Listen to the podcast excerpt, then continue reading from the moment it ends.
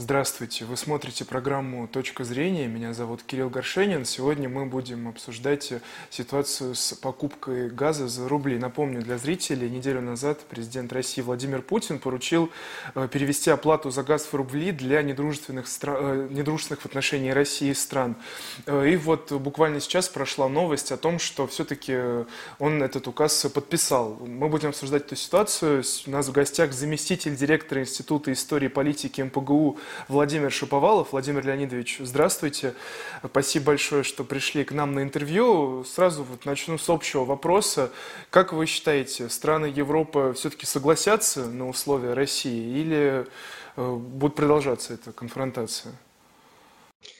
А, здесь ситуация такая. С одной стороны, конечно, страны Европы э, будут стремиться, э, так сказать, избежать э, продажи за рубли, но сомневаюсь, что это получится, потому что фактически у стран Западной Европы нет выбора.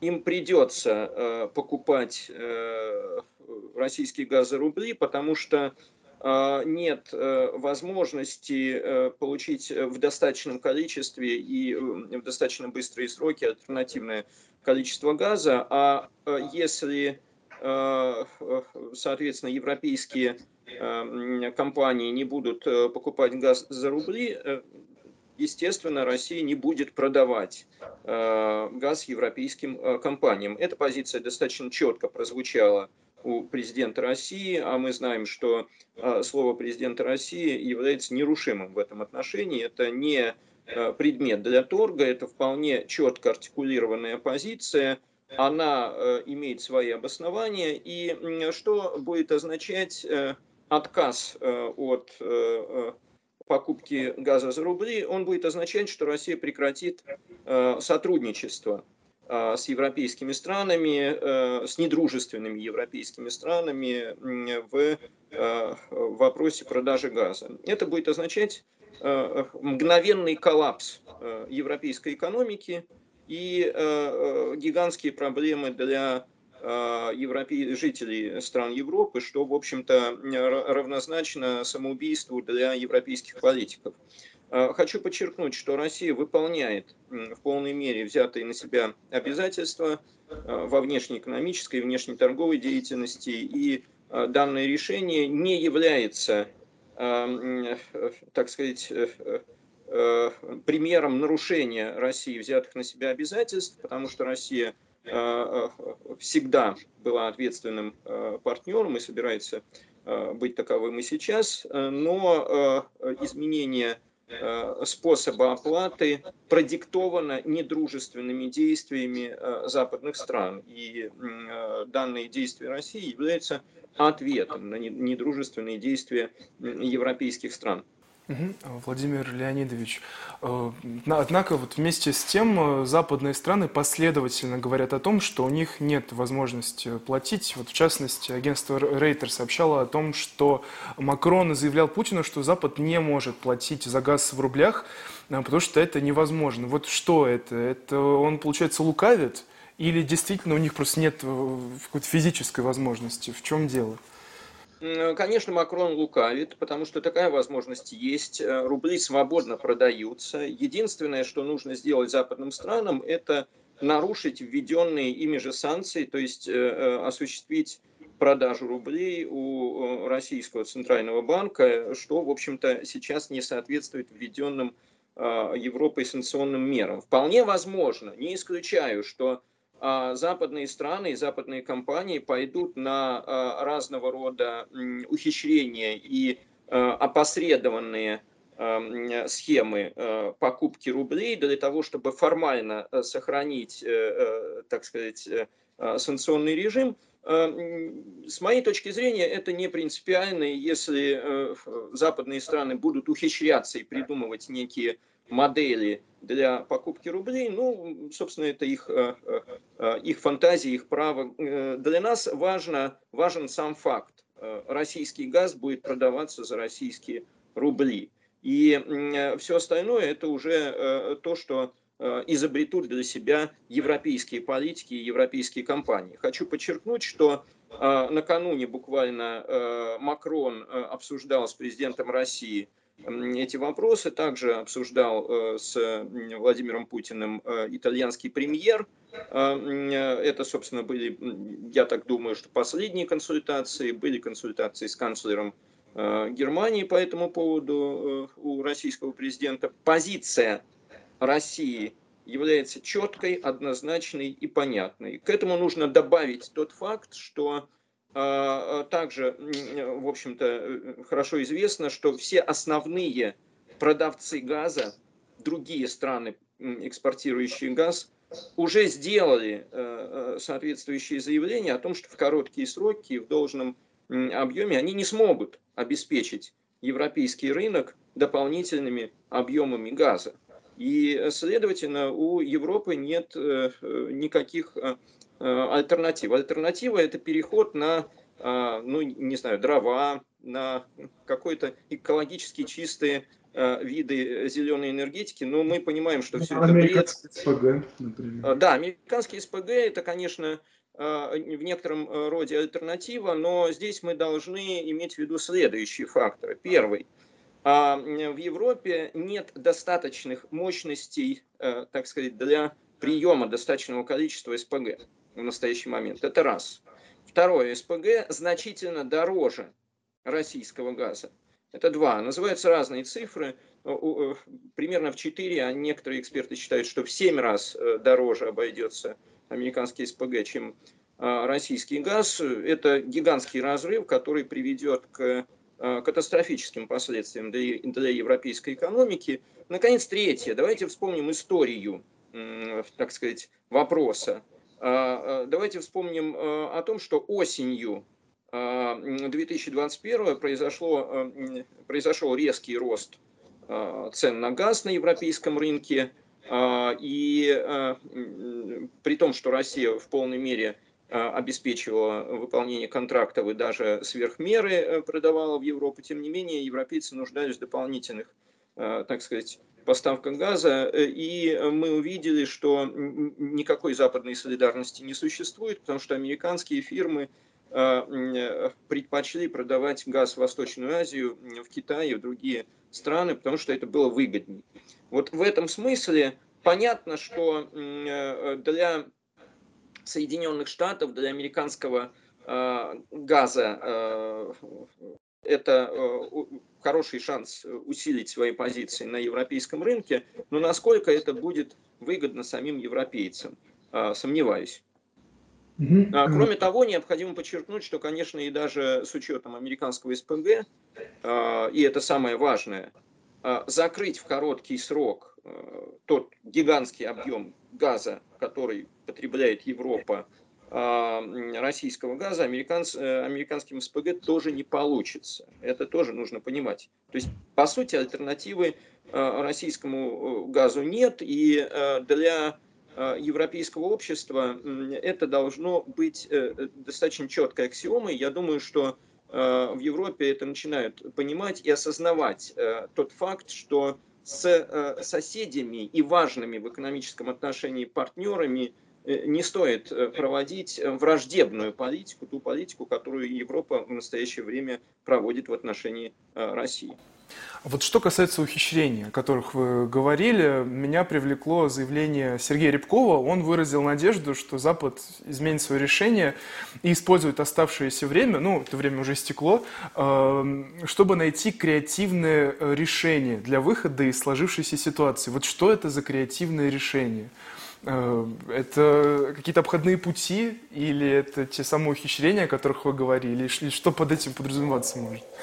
согласен с российским дипломатом, э, э, наверняка будут разработаны какие-то креативные решения, тем более, что европейцы большие, так сказать, знатоки в этом вопросе, и мы видим массу разных моделей и схем, мы видим, как неведомый газ продавался Украине, на самом деле это был российский газ, который якобы реверсом поступал из Европы.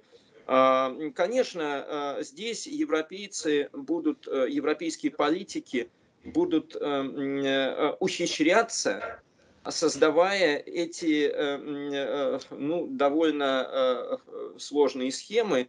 Скорее всего, Здесь, ну, мне достаточно сложно предположить уровень креатива европейских политиков, но очевидно, что здесь произойдет, во-первых, размежевание между политической сферой и бизнес-сферой, то есть, соответственно, политики не будут брать ответственность на себя и Э, передадут, э, скорее всего, э, не, некоторые права по принятию соответствующих решений бизнес-сфере, то есть компаниям, которые на самом деле покупают российский газ. Ведь не Макрон лично, как президент Франции, осуществляет покуп, покупку российского газа. Это делают э, те или иные французские компании. Очевидно, они также будут это делать, э, э, и правительства европейских стран будут вынуждены каким-то образом смотреть сквозь пальцы на то, что их компании покупают рубли у России. Это первое. Второе, возможно, использование каких-то треть, какой-то третьей стороны или условно третьей стороны, как с реверсом а, через э, восточноевропейские страны газа на Украину. То есть, э, возможно, будет придуман некий механизм, э, при помощи которого европейцы смогут отчитаться в Вашингтон о том, что они не покупают за рубли, но в то же самое время газ, конечно, будет продаваться России за рубли. Возможно, что будут применены разного рода а, так сказать, вы, э, ограничения на действие санкций. Ведь э, это э, часто бывает так с Западом, когда а, Запад необдуманно вводит санкции, получает достаточно большие негативные эффекты и начинает пересматривать те или иные санкционные режимы. Вот только что, собственно, это произошло с Соединенными Штатами, которые пересмотрели а, запрет э, на российские удобрения. Ну, кстати, кстати, очень э, э, любопытно и интересно. Вдруг неожиданно американские политики выяснили, что эм, соответственно, Российская Федерация это не только бензоколонка, что без российских удобрений Америке настанет бывший, быстрый конец, голодная смерть. И поэтому приходится идти на попятную. Вот а, в данном случае, очевидно, также будет придуман некий а, механизм и будет придумана некая объяснительная модель, которая а, объяснительная модель для своих граждан, для отношений между Европой и Америкой, для всего остального мира, которая позволит двуличным европейским политикам а это главное качество э, европейского политического класса, двуличие, двуличным европейским политикам, а, доказать, что а, а, рабство – это свобода, что мир – это война э, в духе Орвелла. Поэтому они, э, в общем-то, будут пытаться продумать разные схемы. Владимир Леонидович, хочу еще в одном вопросе с вами разобраться. Также многие страны обвиняют это решение в связи с тем, что оно является нарушением договора. Вот, в частности, вице-канцлер Германии Роберт Хабек говорил о том, что э, страны Большой Семерки отказываются платить за российский газ в рублях и расценивают требование делать э, это как нарушение договора.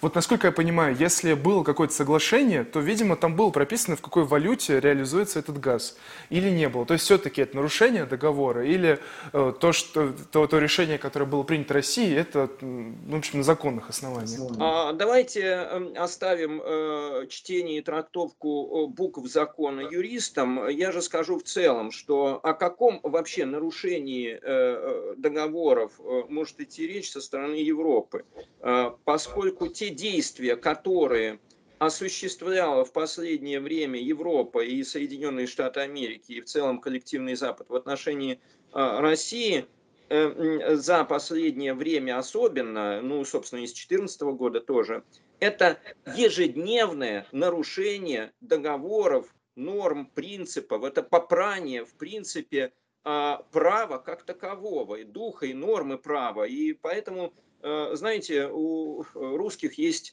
э, такое выражение, чья бы корова мычала. Вот в этом смысле европейцы, конечно, удивительные лицемеры. После того, как они э, прекратили Северный поток-2, после того, как ввели санкции против России и заявили о том, что санкции направлены на то, чтобы причинить максимальную боль России и россиянам, после того, как они сплошь и рядом нарушают права людей, русских людей, граждан России эм, и просто людей, похожих на русских, в европейских странах и больше всего нарушений именно а, в Германии, кстати, после этого а, рассуждать о нарушении э, норм права э, это верх хамства и э, это абсолютно бессмысленные действия. После того, как Соединенные Штаты и страны Евросоюза украли российские деньги, говорить о праве вообще бессмысленно. Мы будем, э, я думаю, что вести речь о нормах права после того, как все российские деньги до последнего э, доллара будут э, возвращены России. И только после этого можно вести речь о каких-то нормах права в принципе. Поэтому в данном случае, конечно, это абсолютно бессмысленный разговор. Угу, Владимир Леонидович, то есть получается, что мы сейчас э, существуем на некой бесправной территории, где понятие там, международное право и остальные больше не существуют. То есть получается, если они поступают таким образом, то это как бы и нам дает право нарушать какие-то договоренности. Или все-таки есть какое-то хотя бы основание авторитетное в плане международных отношений, э, на которое все-таки можно опираться? Ну, прежде всего, я хочу подчеркнуть, что Россия ничего не нарушает. Россия э, продолжает и будет продолжать поставки э, газа в том объеме, в котором, э, собственно, договор, который договором предусмотрены. Но поскольку доллар и евро больше не являются э, устойчивыми и обеспеченными валютами, а мы считаем, что отказ Америки и Европы платить по, России, по долгам, то есть возвращать нам наши деньги является, э, по сути, дефолтом э, коллективного Запада, в этих условиях вполне естественно желание России перейти на ту валюту, которая нам, для нас является обеспеченной, это рубли. А фактически действия Запада превращают доллар в фантик, ничем не обеспеченный. И вот в этом смысле и евро то же самое, потому что Евросоюз во всем примыкает к Соединенным Штатам. Поэтому в этом смысле а, Россия ничего не нарушает. Это а, раз. Что касается норм международного права, то мы видим очень серьезную эрозию, трансформацию и а, достаточно серьезные проблемы с международным правом, с трактовкой тех или иных норм международного права. И, но в то же самое время сказать, что все нормы международного права перестали существовать, конечно, некорректно. А речь идет о том, что а, нынешний кризис в отношениях между Россией и Западом очевидно актуализирует а, фундаментальную задачу формирования, коррекции и формирования новой системы международного права. По, по, по всей вероятности, все-таки время настало, и не случайно российские инициативы уже неоднократно были озвучены относительно того, что нужно э, формировать новую европейскую систему безопасности.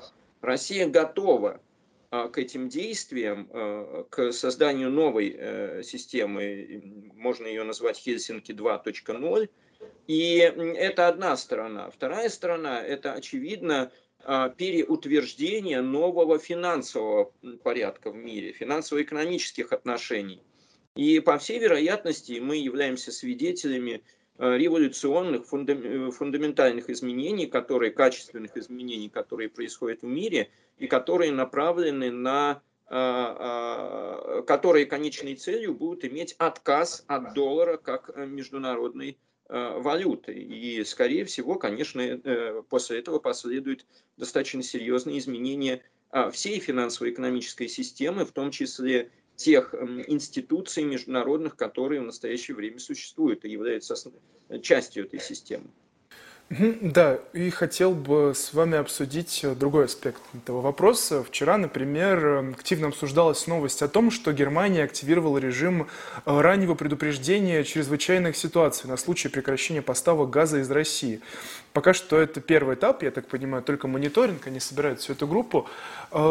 Получается, Европа готовится к тому, что потенциально возможна ситуация, что российского газа не будет. А все-таки подготовиться-то они смогут к этому? Ну, то есть, есть ли какие-то другие... Мы уже говорили об этих альтернативах, которые очень дорогие, но все-таки, если российского газа у Европы не будет, если уж так получится, что Европа от него откажется, сможет ли Европа как-то выжить без него? Это будет сделать очень сложно, потому что это не только э, тепло в квартире и не только э, бензин, топливо для автотранспорта. В конце концов, можно пере, э, ходить пешком. Э, и э, человек э, в первобытном своем состоянии и еще совсем недавно в основном путешествовал пешком. А, но а, проблема это не только в этом. Проблема в том, что фактически станет значительная часть э, промышленных объектов, а, которые не смогут э, функционировать без э, энергии. И это уже гораздо более серьезная проблема, потому что, по сути, это будет означать коллапс экономики. И здесь одним свитером или снижением температуры до 15 градусов Цельсия – Э, в квартире не обойтись. Так нет, из, извините, я вас перебью. Я все-таки хочу спросить, э, может ли получиться у Европы как бы и отказаться от российского газа, и при этом избежать этого коллапса э, экономики и энергетики, то есть найти какие-то альтернативные источники энергии? Вот я, такой сценарий возможен? Я такой возможности не вижу в настоящий момент. Угу. В целом эта ситуация, она очень много вопросов поднимает, потому что это получается такой интересный ультиматум. В целом наши энергетические отношения – это одна из ключевых э, аспектов вообще дискуссии по этому поводу. Вот ваши прогнозы в этом контексте. Кто все-таки сдастся первый, так скажем? Европа пойдет на то, чтобы платить рублями? Или Россия там как-то ослабит э, тот режим, который она предлагает, или вовсе от него откажется? Потому что, естественно, это ситуация с газом, она, конечно, ключевая. Мы там можем отказаться от э, Apple, э, техники, там, и всех этих остальных историй, но газ – это наша жизнь. Э, это же наше жизнеобеспечение. Вот что думаете по поводу прогноза? Я думаю, я думаю, что ответ очевиден, потому что отказ от предметов роскоши или от каких-то элементов сферы услуг, он, конечно, является неприятным, но переживаемым отказ от того, что является первичной потребностью, э, не может быть пережит ни при каких обстоятельствах. Я не вижу альтернативы для э, Европы. Что касается России, тут альтернативы есть. И, кстати, в этой связи э, сам коллективный Запад сделал очень много для того, чтобы эти альтернативы появились. Потому что давайте уж вспомним, что в 2014 году, когда Запад надавил на Болгарию и был ликвидирован, по сути, не родившись, Южный поток. А, то есть начались первые, так сказать, э, нападения Запада на нашу газотранспортную сеть. Россия существенно диверсифицировала свои э, э, газовые поставки, появилась сила Сибири, и отношения с Китаем развиваются все больше и больше. Был создан турецкий поток. Понятно, что он ориентирован прежде всего на а, европейский рынок, но не надо забывать о том, что Турция не является недружественной страной. Кстати, в отличие от э, Европы, член НАТО Турция не является недружественной страной, потому что у, турецкой, у турецкой политической элиты хватает ума э, не, эм, так сказать, не объявлять войну России. А э, целый ряд динамично развивающихся азиатских рынков является естественным, прежде всего китайский рынок, естественным Э, потребителем нашего газа. Поэтому э, и в конце концов давайте не будем уж забывать о том, что у нас достаточно емкий внутренний рынок. А, мы не только о внешнем должны думать, мы должны думать и о внутреннем рынке. И в этом смысле а, российский рынок потребляет значительную часть российского газа. Поэтому э, это с одной стороны. С другой стороны, давайте вспомним о том, что не только газом единым а, жива российская экономика, и, в общем-то, уже давно а, прошли те времена, когда наш бюджет формировался исключительно из э, нефтегазовых э, э, отчислений. Сейчас у нас существенно более диверсифицированные источники доходов бюджета, и поэтому для России отказ от продажи газа европейским странам или части европейских стран – Мера достаточно неприятная, но не критичная. Для Европы отказ от продажи России газа мера критичная. Поэтому я думаю, что тут не о чем рассуждать, и, так сказать, весовые категории двух оппонентов совершенно не равны. Угу. Такой, может, странный вопрос задам в данном случае. А почему Россия тогда не использует поставки газа как инструмент э, давления, может так сказать? То есть, если нам так э, пытаются задушить нашу экономику со всех сторон, вот почему Россия не скажет, ну тогда мы вам газ поставлять? Ну, в данном случае, конечно, речь идет, во-первых, о том, что Россия, несмотря на все те действия, которые существуют, враждебные, которые существуют в отношении России, стремится а, до конца исполнять а, свои обязательства и вести внешнеэкономическую деятельность в соответствии с теми действиями, которые существуют. Заметьте, и украинская газотранспортная система работает, и даже российские специалисты привезли топливо для атомной станции Ровенской э, на Украину. Вот очень яркий пример. И там стали так сказать, э, объектом э, нападок со стороны украинских бандитов, националистов. Мы даже в этих условиях стремимся до конца выполнять взятые на себя обязательства. Потому что это, собственно, в основе нашей деятельности. А что касается того, что не используем, ну почему не используем? А разве переход на рубли это не применение того самого газового оружия в отношениях с недружественными ну это же полумера все-таки. Это же все-таки такая, это же все-таки такая полумера получается. Почему это полумера? Это мера, э, э, имеющая э, сразу несколько разных траекторий движения, потому что одной этой мерой, понимаете, если мы просто отрубим газ, это достаточно, ну, такой, такой упрощенный ответ.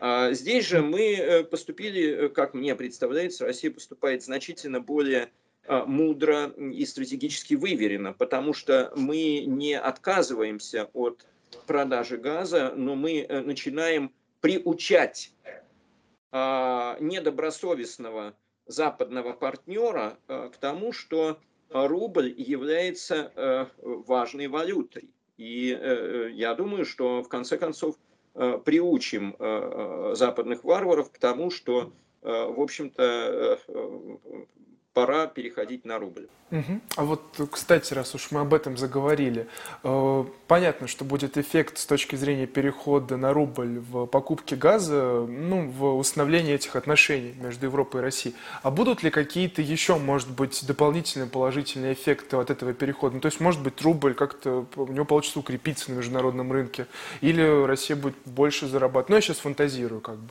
Есть ли еще какие-то... Нет всякого сомнения, я, собственно, об этом и вел речь о том, что а, не просто отрубить газ, а перейти на, новый, на новую основу, на новую парадигму отношений, которая позволит э, сделать рубль значимой э, на мировом уровне валютой. И э, именно на это направлена данная мера. Я считаю, что это э, э очень э, такой яркий, неординарный э, ответ России на, те, э, на то санкционное давление, которое мы видим. При этом нужно иметь в виду, что а, дедоларизация российской экономики началась уже давно, а, как минимум 10 лет назад, если не 15. И а, курс э, России на оплаты э, внешние, в рамках внешней торговой деятельности в, не в долларах, а в национальных валютах, в том числе и в рублях, это э, уже достаточно давно объявленная Россией политика.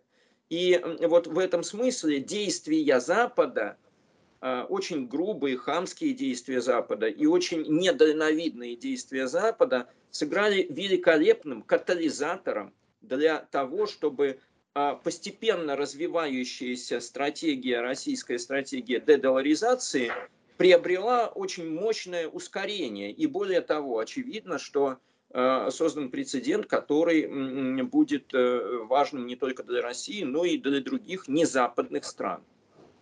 Э, да, наше время подходит к концу, но я хочу еще один вам вопрос задать. Когда мы с вами говорили про Турцию и закупку газа, вот у меня, может быть, появилось такое креативное решение для Европы. А, а есть ли такая вот вероятность того, что условно дружественная страна, какая-нибудь часть ЕС, этот газ будет закупать и потом перепродавать другим партнерам, которые как бы отказываются от этого? Вот есть ли такая вероятность? Я думаю, что эта вероятность есть, и именно на нее я уже намекал, э, заявляя о том, что э, Запад может, э, соответственно, придумать покупку-продажу через третьи страны, через третьи руки. Скорее всего, так и будет, но при этом не нужно забывать о том, что о двух моментах. Это будет дорого стоить во всех смыслах, потому что у Турции и Европы очень непростые отношения. И, э, э, так сказать, за просто так, из-за какой-то западной солидарности э, Турция не будет служить вот такой газовой прокладкой между Россией и Европой. Это раз. А, и, кстати, особенно непростые отношения и с Германией, особенно непростые отношения с Францией. И второе, что еще более важно, второе состоит в том, что Южный поток, он имеет Э, очень ограничен, достаточно ограничен, ограниченный, э, так сказать, э, объем. И полностью через Южный поток прогнать российский газ просто-напросто невозможно. И а, те, так сказать, мощности, которые имеет Южный поток, насколько я знаю, они сейчас практически полностью используются. Поэтому, конечно, мы можем предположить, что, допустим, будет покупаться через Турцию российский СПГ. Ведь не секрет, что значительная часть а, газа, который обеспечивает Европу, это не только трубопроводный российский газ, но и СПГ. Но мне кажется, что это слишком сложные а, схемы. К тому же мы должны понимать, что у Турции есть и другие интересы. И Турция рассматривает и другие возможности, так сказать, в рамках газовой политики – а, своей и ближневосточной. Тут есть э, э, тоже ряд моментов, которые не будут укладываться в полной мере в эту э, модель. В любом случае, в любом случае, хочу еще раз подчеркнуть, что не удастся Европе продать, покупать российский газ за евро или за доллары. Поэтому придется напрячься и Э, что-то изменить в той картине мира, которую э, создали для себя европейские политики. Выйти из зоны комфорта. Спасибо. Будем следить за развитием ситуации. Это была программа «Точка зрения». Меня зовут Кирилл Горшенин. Сегодня мы беседовали с заместителем директора Института истории и политики МПГУ Владимиром Шиповаловым.